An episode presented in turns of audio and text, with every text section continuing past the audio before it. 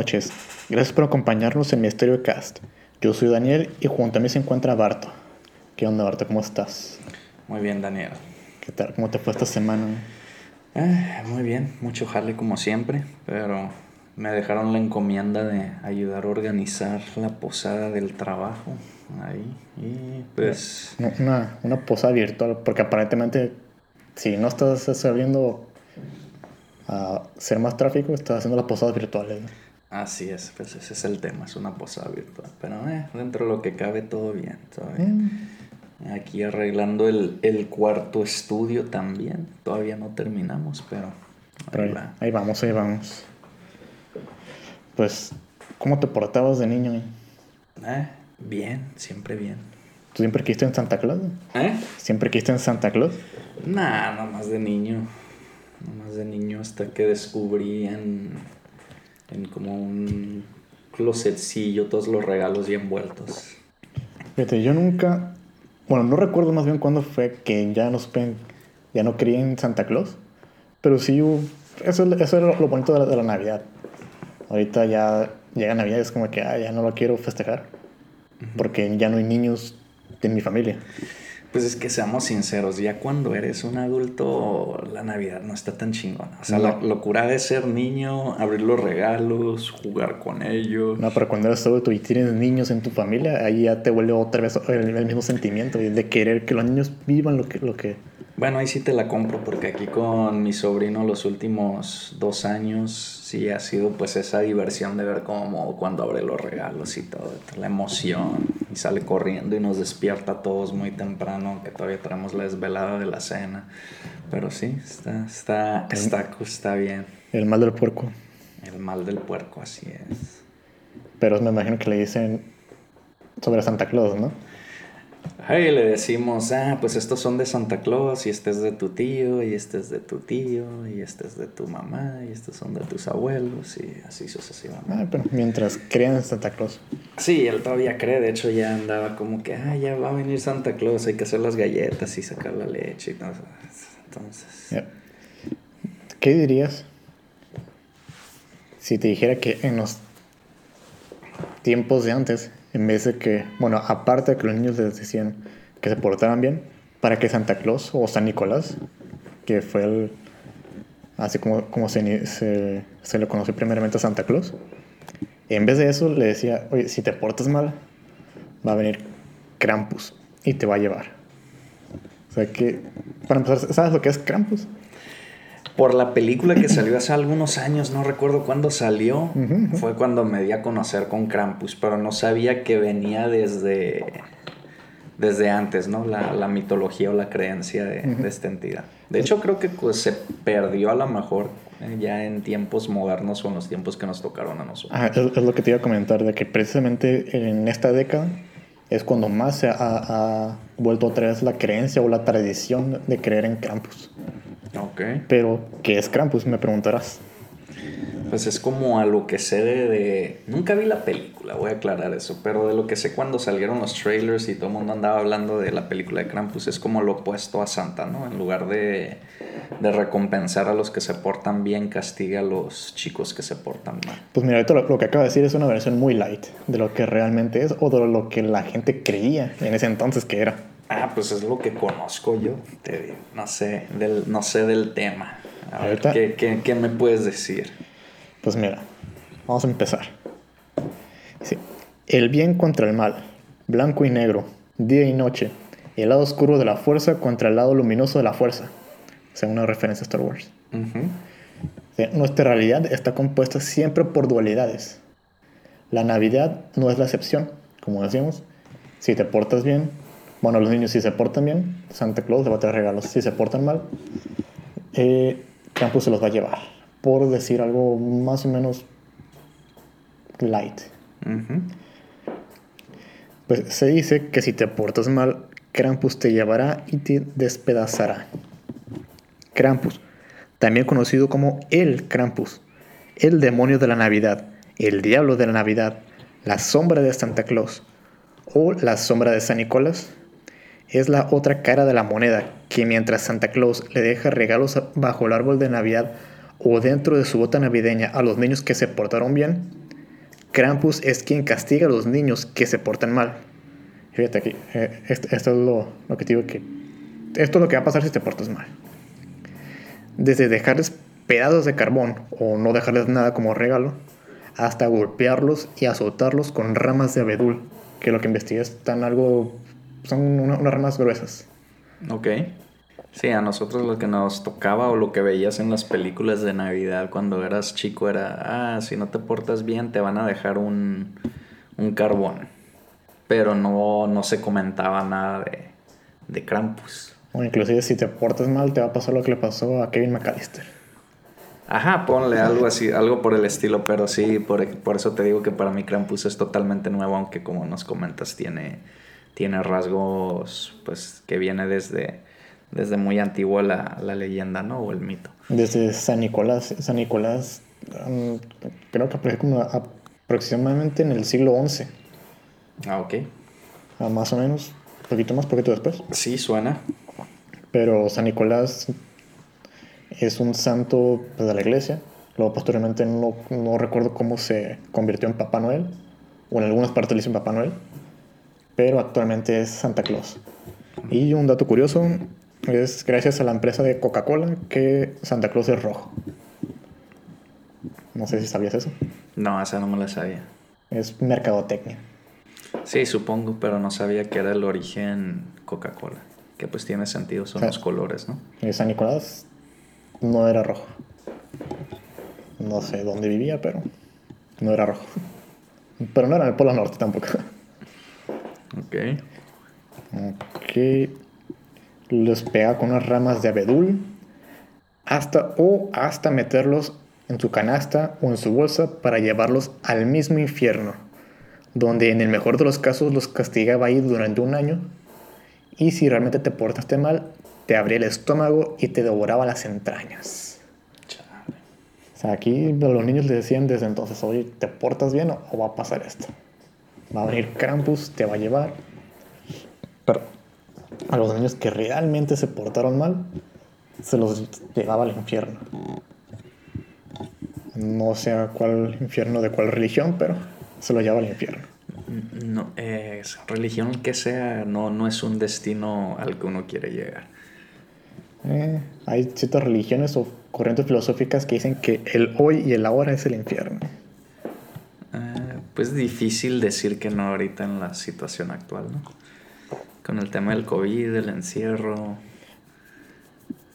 economía, falta de trabajo. Oye, qué negativo. ¿Eh? Qué negativo. Pues tú me llevaste allá, ¿qué te puedo decir? Pero, bueno, ¿dónde apareció? Porque, como decíamos, ahorita, gracias a la tecnología, películas, cine, todo, internet sobre todo, es donde se está volviendo a recordar a Krampus. Pero ¿dónde apareció?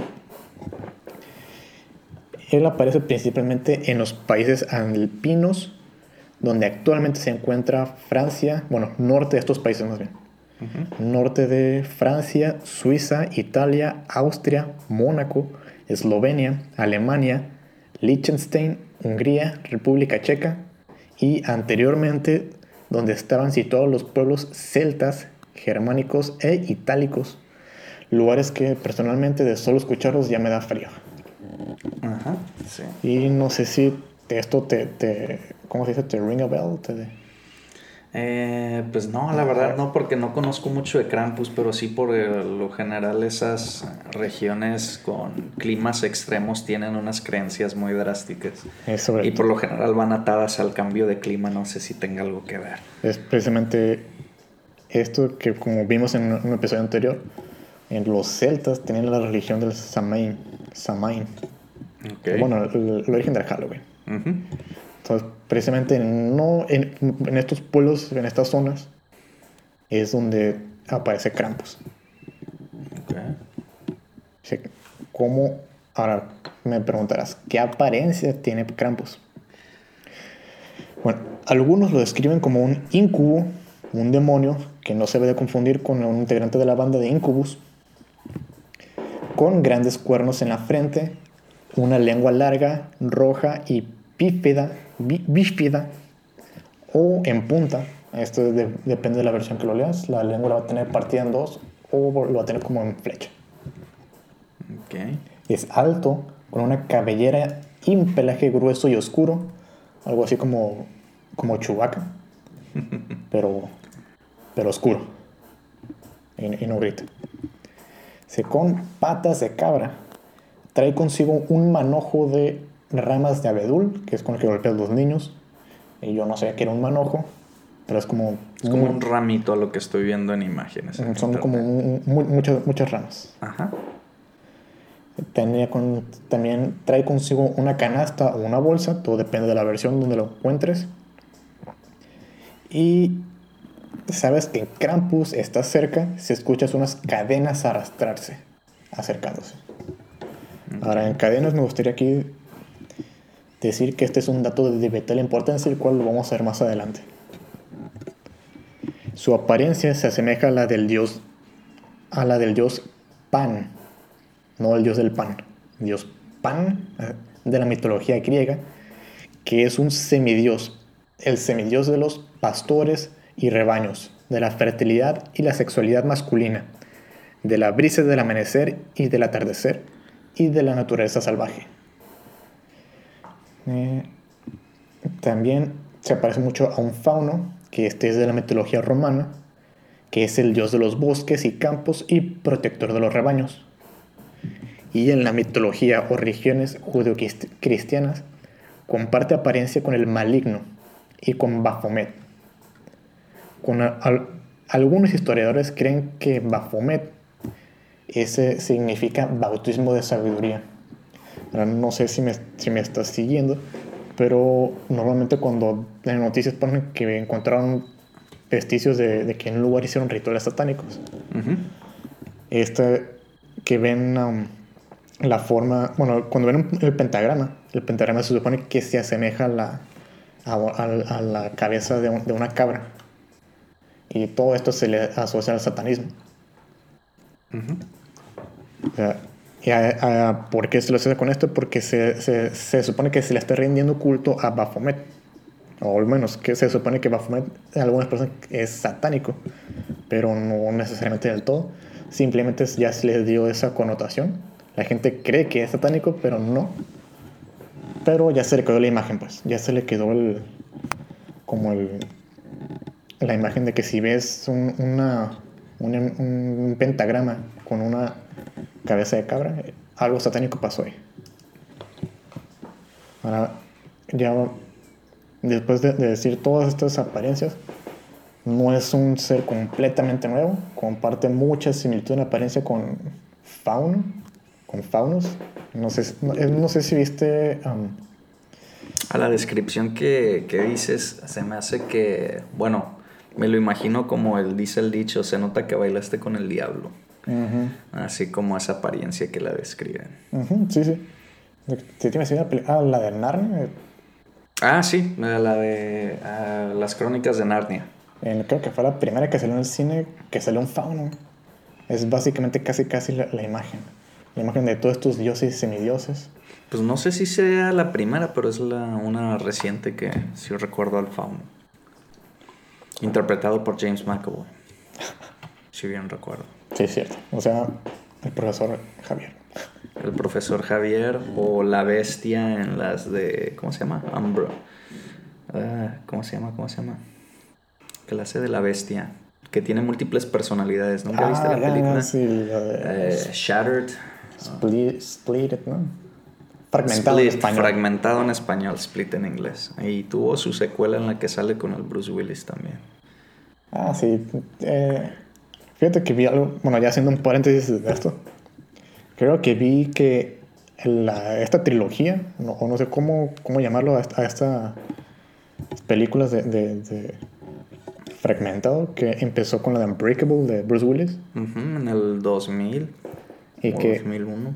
Y que luego hice luego fragmentado y luego hicieron la 3, no cómo, cómo se llama. La 3 se llama Pero el ca- Glass. Glass. Ah, sí, cierto. Glass porque es el, el malo Samuel L. Jackson. Bueno, El caso es que ya que en la tercera parte donde se juntan esto, to- estas personalidades, creo que Disney algo tiene algo que ver ahí. que Disney los va a juntar o los va a comprar o ya los compró. No recuerdo, esto es un rumor sin confirmar todavía, de mi parte. Pero no sé, como que algo quieren hacer ahí. Meterlo como tipo X-Men o, algo. Ah, quién sabe, no sé. Pero una vez sí leí que Disney quería meter ahí su cuchara. Puede ser. Puede ser, es una franquicia medio rara, pero ha sido exitosa. De hecho, no me acuerdo quién dijo o había... Ya nos estamos desviando mucho, pero había un reportaje que decían que era la mejor película de un origen de superhéroe. La original, la de Unbreakable. Ah, sí. Y precisamente creo que dijeron lo mismo de la tercera, que era la, peor. La peor, sí. Eh, pero bueno, ya nos debimos demasiado. ¿Qué estaban? Estábamos en la apariencia de, de Krampus. Sí así, como dijiste ahorita del dicho, de que en todas las ciudades, en todas las discotecas valió el diablo, ¿cómo saben? Porque aparecen huellas de, con patas de cabra. Así es. O en algún punto se supone que una persona que le contó a otra persona, que le contó a otra persona, vio que una muchacha estaba hablando con alguien, un hombre, con patas de cabra. Esto es súper común, pero de ahí también ahí es una, clara referencia. no necesariamente que estén hablando con Krampus, pero sí de un ser con la misma apariencia. Eh, ahora, yo cuando estaba haciendo esta investigación, sí me quedé como que, ay, güey, me quedé flipando. No sé, no me, no, me, imaginaba que todo esto iba, iba, iba a encontrar todo esto. Pero ahorita, ahorita te, cuento más o menos. Dice, Krampus deriva de la palabra en alemán Krampen, que significa garras. Que si bien la apariencia de estos dioses no tiene garras, bueno, de, los dioses y semidioses, no tiene garras, aquí sí le pusieron. Aquí ya más, más que nada pienso yo que es para darle más, para asustar más a los niños. Algunas versiones dicen que Krampus es el hijo de Hel o de Ela, de acuerdo a la mitología nórdica.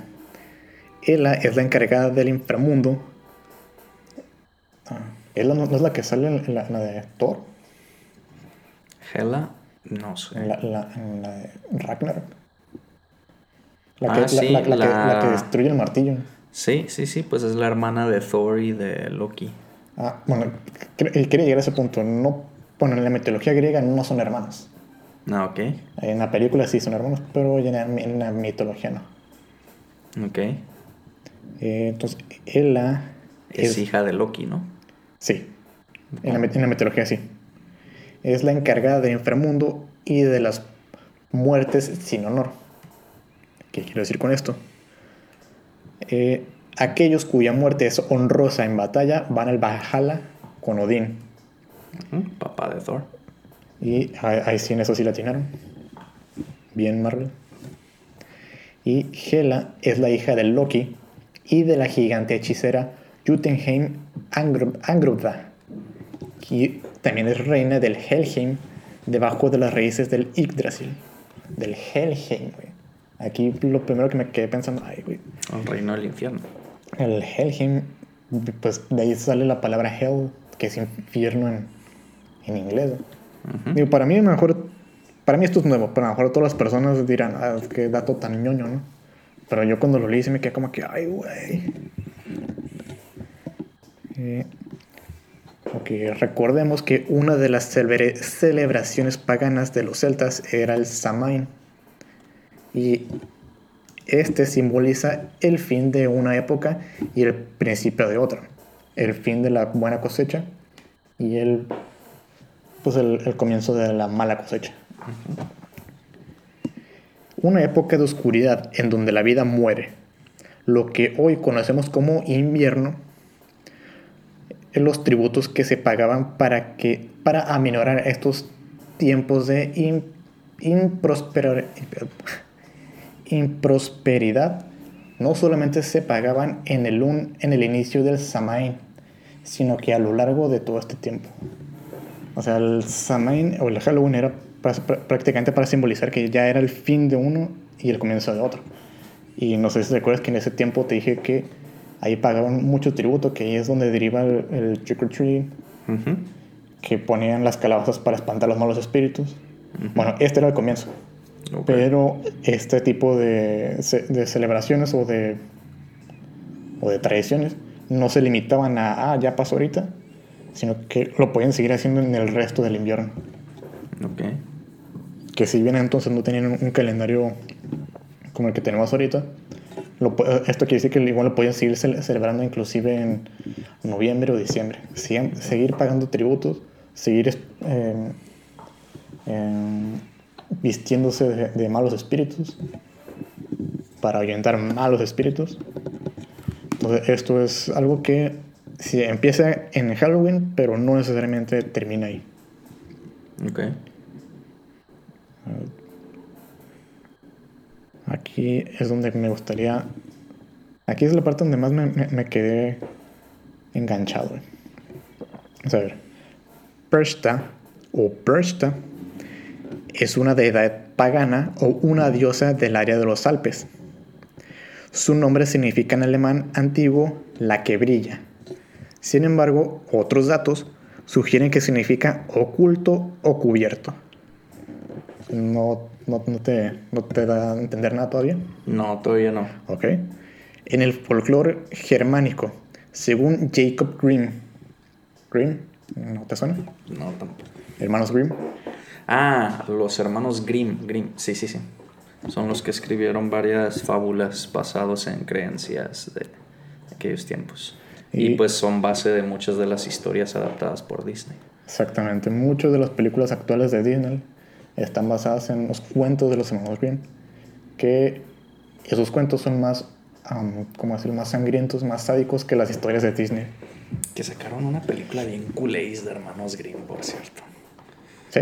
Sí, salía.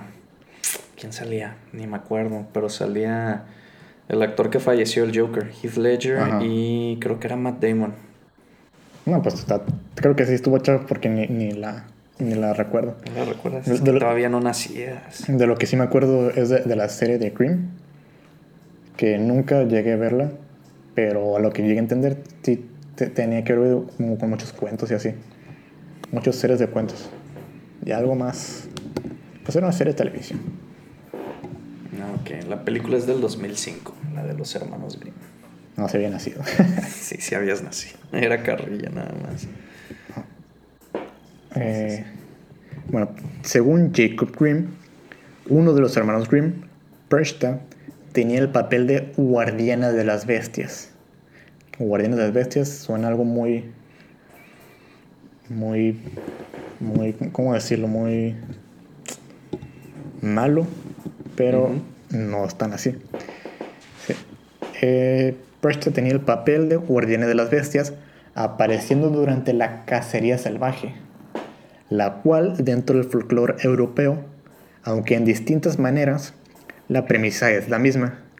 Un grupo fantasmal de exploradores ataviados con indumentaria de caza y acompañados de caballos y perros rastreadores en una desenfrenada persecución a través de los cielos a lo largo de la tierra o por encima de ella.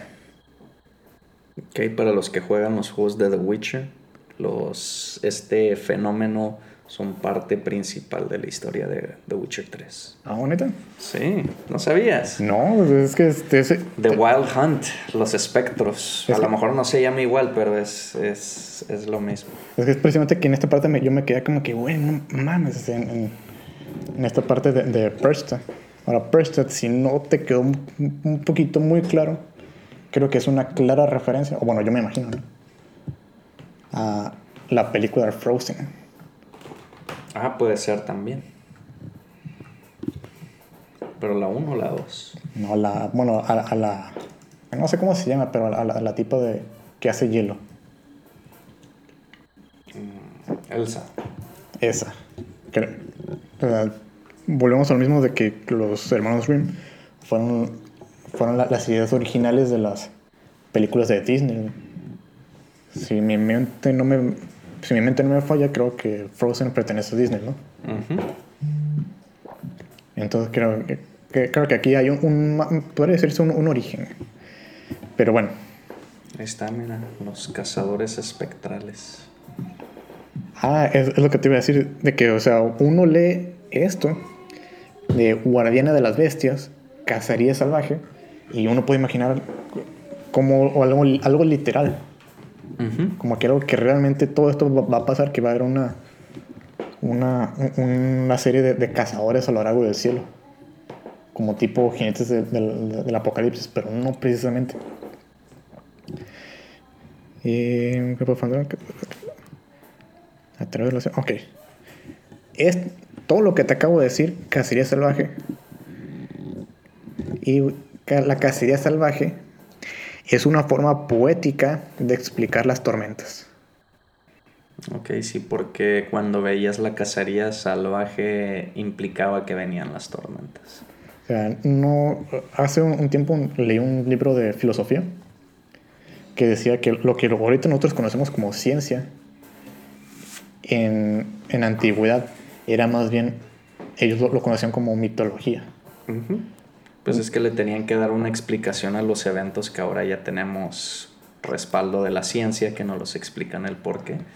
Y en ese entonces pues formaban parte de los mitos, leyendas, sea magia, creencias, dioses. Por, ejemplo, nosotros ahorita podemos decir que la lluvia es porque el agua se evapora, luego se condensa y luego llueve y esa es la forma como nosotros podemos explicar la lluvia. Pero en ese entonces era, por decirlo así, un ejemplo, ah, es que, no sé, los los dioses se enojaron. Y pues está lloviendo. Entonces, eh, precisamente todo esto, lo que es la cacería salvaje, es una forma bonita de decir, va y viene una tormenta. Ahora, en, la zona en la que nos encontramos, que son los Alpes, una tormenta, de, por ejemplo, aquí de México no se, va a comparar con una de allá. Tormentas donde, donde nieva, donde siempre hay nieve, donde siempre hay frío donde todo, cuando llega esta parte del año, todo se muere. O sea, para mí eso fue, wow, no pensé que, fuera, que fuera a llegar a tanto. Eh, los, los cazadores eran comúnmente muertos, almas perdidas o deidades o espíritus. No sé si me, si me está siguiendo, pero con la conexión. Halloween era para simbolizar que se morían una etapa y vivía, y vivía otra. La cacería era para decir que vienen los cazadores, que estos van a ser almas perdidas de deidades o espíritus. como lo mencionaba hace rato, lo que empieza en Halloween no termina precisamente en, esa época, en, ese día más bien. Todavía le sigue por meses. En armonía a las películas de Disney, Persta tiene dos representaciones. Una es la de una mujer bella vestida de blanco. Aquí es donde yo digo. ¿En qué película sale Persta? Por eso, en la Frozen. En la Frozen. Por eso Elsa. Mm. Puede ser. Esa es la ¿Y cuál es la otra? Mm, no sé. ¿Cuál? No, pues te pregunto, no sé. Es que dice, tiene dos representaciones. Ah, no, e, e, esto es porque las... Ah, esa parte es en general. sí, sí, porque en Disney o a las mujeres las pone como princesas o, como brujas. Esas son los únicos dos tipos de mujeres que hay en Disney. Ah, ok. Y, o sea, es una mujer bella vestida de blanco, como Elsa. Y la otra, una anciana maléfica o bruja. Dentro del folclore de Austria, Persta merodeaba por los campos en los días aproximados al solsticio de invierno y entraba a las casas entre los 12 días de Navidad y la Epifanía. La Epifanía era el duodécimo día de los 12 días de Navidad. Eh, creo que sí me suena que un villancico se llama, ¿no? 12 días de Navidad. Sí, sí, sí. La, la Epifanía era era, representaba la venida de cosas buenas o algo, parecido así. Por eso en este, tiempo es cuando, bueno, según la religión cristiana, nace Jesús o Cristo. Entonces ahí vemos una mezcla de, ya de, muchas creencias. Porque siempre las brujas son o mujeres muy atractivas vestidas de blanca o ancianas. Mira, esa es una pregunta que creo que más va a tener respuesta. Fíjate que una vez en un programa así vi eso. Que vi una bruja que estaba bonita. ¿eh? Y solo por eso atontó al, al único güey que estaba despierto en la aldea y, todos se murieron. Se robó el niño. que, que en muchas historias o leyendas o eh, y demás también es, tienen la dualidad, ¿no? la, la, versión de una mujer atractiva vestida de blanco es como las ve o como quieren que las percibas, pero realmente son un monstruo. Pero realmente... También en The Witcher pasa. Para que, para que veas, todo tiene un porqué. Sí. O sea, realmente... Digo, me, me atrevo a decirlo, ¿no? La mayoría de los videojuegos están basados en, algún tipo ya de mitología escrita. Así es. No solamente todo lo que estamos viendo ya está, es algo que ya está 100% creado. Ajá. En el caso de The Witcher es un juego que lo hicieron en Polonia. El estudio es de Polonia, entonces allá en Europa, pues se, se, basan en todo este tipo de creencias y monstruos y, y demás. Inclusive, digo, haciendo ahí también un paréntesis, está Star Wars, ¿eh? que lo básicamente son policías y vaqueros.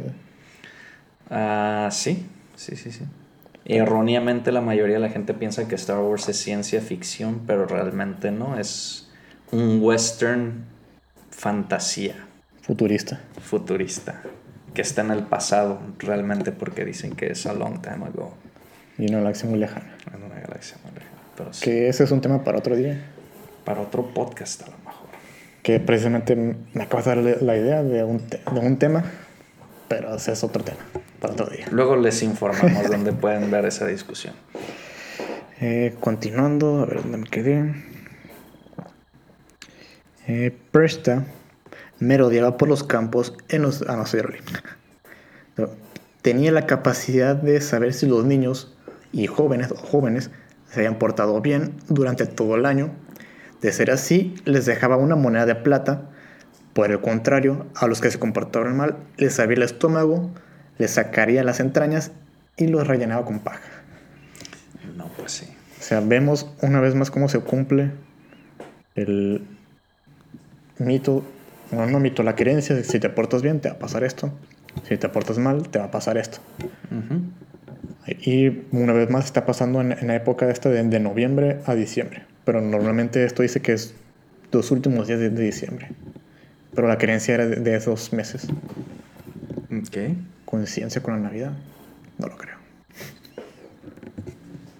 Eh, Persta no estaba precisamente sola, pues tenía un séquito de espíritus o seguidores, que son los Persten, los cuales eran, se dividían en dos grupos.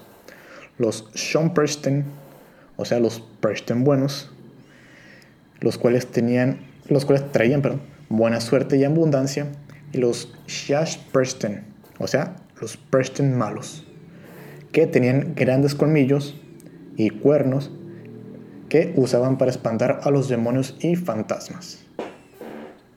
O sea, prácticamente los Preston feos o malos tenían, lo representaban con, con cuernos, con colmillos, con garras ¿Y los buenos cómo se veían? Los Sean Preston. No, esos eran bonitos, o sea, acá como los elfos de... Como los querubines. Como los elfos del Señor de los Anillos. Ok. Es como, como Orlando Bloom. Y... Bueno, vuelvo aquí al mismo punto. Eh, se celebraba... Eh, se celebraba a la par o haciendo algún, una extensión larga de Halloween porque las personas se vestían, bueno, se disfrazaban. Eh, le quitaban, obviamente, pues utilizaban las pieles de animales, hacían máscaras de madera y hacían toda esta vestimenta toda mm, tétrica para representar a, los Preston malos, o feos más bien, perdón. A los feos, ¿para qué? Pues para ir y pedir tributo a las casas para que todo este, el invierno ya pasara. O sea, es, una, es la, versión extendida de Halloween. Ok. Eh, estas celebraciones se llevaban a cabo en épocas decembrinas, pero con el paso del tiempo se modificaron, pues se trataban de desfiles donde hombres vestidos con pieles y máscaras hacían escándalo, pero no precisamente para seguir con la tradición completamente, sino con tal motivo de repudiar a la iglesia.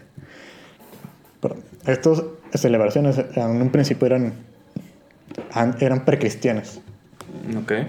Cuando llegaba el cristianismo, la iglesia quiso, pues, ya no celebren eso. Y con el paso del tiempo, en vez de ya celebrarlo precisamente como que para, para pedir tributo para que se acabe el invierno, lo hacían como que, ah, no, vamos a hacerlo porque no queremos hacer lo que la iglesia hace, vamos a hacer lo que nosotros queremos. Y salían prácticamente a hacer un escándalo, a espantar a niños, precisamente. Digo, siendo, siendo un niño creo que cualquiera se espantaría. Mm, en el siglo XI aparece San Nicolás por parte de la iglesia. Pero en el siglo XVI es cuando, cuando figura de es cuando la figura de estos los Preston feos es adoptada y nombrada como Krampus. esto, de todo lo que investigué, esto es a mi idea mía, pero prácticamente veían a estos seres malos. La iglesia como que, ah, pues, ¿cómo le hacemos, no? Adoptó esa misma imagen para nombrar a Krampus. Ok, sí simplificó la idea de varias entidades en una nada más para facilidad, ¿no? Pues para facilidad, para atraer a más seguidores también. Como que, ah, mira, nosotros tenemos lo mismo, ya ahora puedes creer en nosotros también. Eh, Krampus trabajaría con San Nicolás, quien cada 6 de diciembre repartiría regalos a los niños que se portarán bien mientras que su asociado Krampus saldría la noche del 5 de diciembre a castigar a los niños malos. Originalmente era el 6 de diciembre, cuando San Nicolás okay. se, celebraba que repartía los, los, regalos. Y la iglesia lo vio más que nada como un asociado de San Nicolás. No era como que ah, son los... Inclusive eh, eh, hay fuentes que dicen que, que la iglesia decía que San Nicolás estaba por arriba de Krampus. Y si San Nicolás ya sabía quién se había portado mal, él era quien le iba a avisar a Krampus. No, ok. Eh, Esta noche, o sea, la noche. Era Santa entonces. sí. Era chismoso aparte. Una cosa es que no te entregue regalos, otra cosa es que mande a su asociado a que te agarre a que, te agarra madrazos. A madrazos, sí, creo que es de lo peor. Bueno, lo peor, lo, menos peor que te podía hacer es dejar el, Lo menos peor era nada, no tuvieras nada. Ajá. Okay. esto era la noche del 5 de diciembre, la madrugada. Y esta noche se le conocería posteriormente como Krampus Snatch. Para demostrar el poder de la iglesia, se decidió mostrarlo con cadenas que hace unos momentos dije que las cadenas eran un dato de vital importancia. Porque como tanto se le quiere representar al diablo o a Satanás encadenado, o creo que sí lo representan en, muchas partes, para demostrar que la iglesia tenía poder sobre esta figura, lo, lo ponían con cadenas. Okay. O sea, si bien hace rato dijimos que la imagen era de Pan y de los faunos, pues estos no tenían cadenas. Simplemente eran muy parecidos. El tiempo pasó. La leyenda del Krampus se extendió por el mundo. La Navidad ahora podría tratarse desde obsequios para niños buenos o un pedazo de carbón para los malos. Hasta un azote o incluso una parada con posibilidad sin retorno para los realmente malos en el infierno. Esto, es lo más heavy. De cómo, según la, leyenda, que eran postilla del infierno. Pero volvemos a lo mismo. Él tiene la apariencia de otros dioses donde tiene otros infiernos. Entonces era. Pues es difícil de ver ahí. En la actualidad existe el Krampus Lauf, que esto sí se escucha cool, el cual trata de vestirse con pieles de animales máscaras aterradoras y asustar a los niños, Y si te encuentras desprevenido, incluso puedes llevarte una bofetada leve hasta un pequeño golpe con ramas. Este es. Este, este, es- este es un tipo de celebración como tipo. Quiero pensar como Burning Man. Ok. Donde obviamente lo celebran más, más allá en Europa que aquí en, en esta parte del mundo. Y prácticamente es, salen un montón de güeyes a, a- a hacer, a hacer desmadre. No vandalizar. Como los Snatch. ¿Cómo? Los. ¿Cómo se llamaban? Los. que habías mencionado. Ah, sí. Cuando lo- eran varias entidades. Ah, sí, sí. De, de ahí, bien- de- de ahí lo sacaron.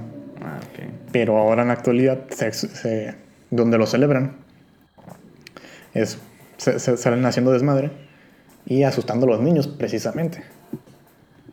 Y si eres un turista y te agarran ahí desprevenido, pues lo, lo que te puedes llevar es una bufetada o que te den así un, un zape, güey, ¿no?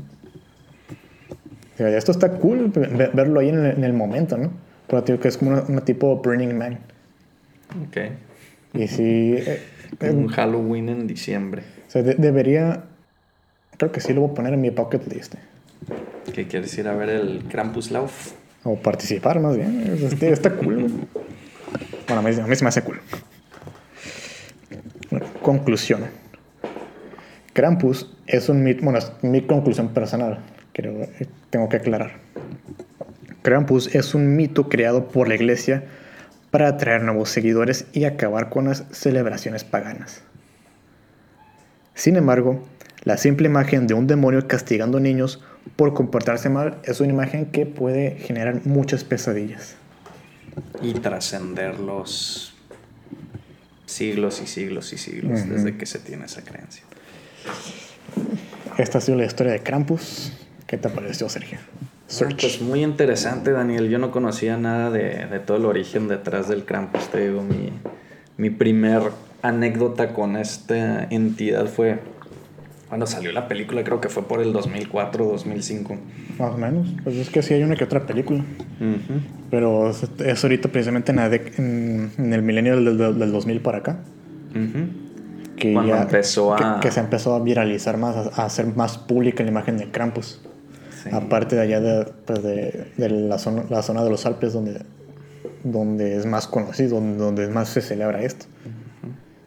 Pero la imagen que por lo menos yo siempre tuve de Krampus era esa, de que ay, va, va a venir y te va a golpear o te va a llevar al infierno. No, ok.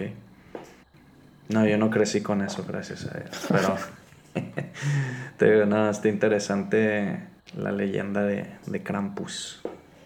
Mira, Entonces, pórtense bien. Imagínate ser un niño de ese entonces, güey, que no sé si lo has notado, pero muchas veces pone como un adorno navideño ramas secas. güey. Ok, es para, para que no se acerque. No, Es para que golpee al niño. sí. en, Ok. en ese entonces, bueno, ahorita el adorno actual son como ramas secas, Pero originalmente y en ese entonces era ramas de abedul Ah, que, que la- que los papás colgaban en, en la pared y les decían a los niños, esa, esa rama me la dio Krampus, ¿eh? Ok.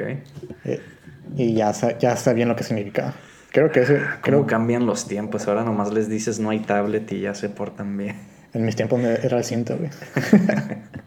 El cinto o el cable AB de la tele. Ahorita es el switch del Wi-Fi. Lo. Pero sí. Pero bueno, esta ha sido la historia de Krampus. Espero que les haya gustado. Recuerden que pueden encontrarnos en redes sociales, en Twitter como misterio-cast, en Instagram como misterio-cast. Y si tienen alguna experiencia o un tema en especial o sugerencia, pueden enviarlo a nuestro correo misteriocastpodcast.gmail.com y recuerden, siempre existe la posibilidad de que ocurra algo aterrador. Bye.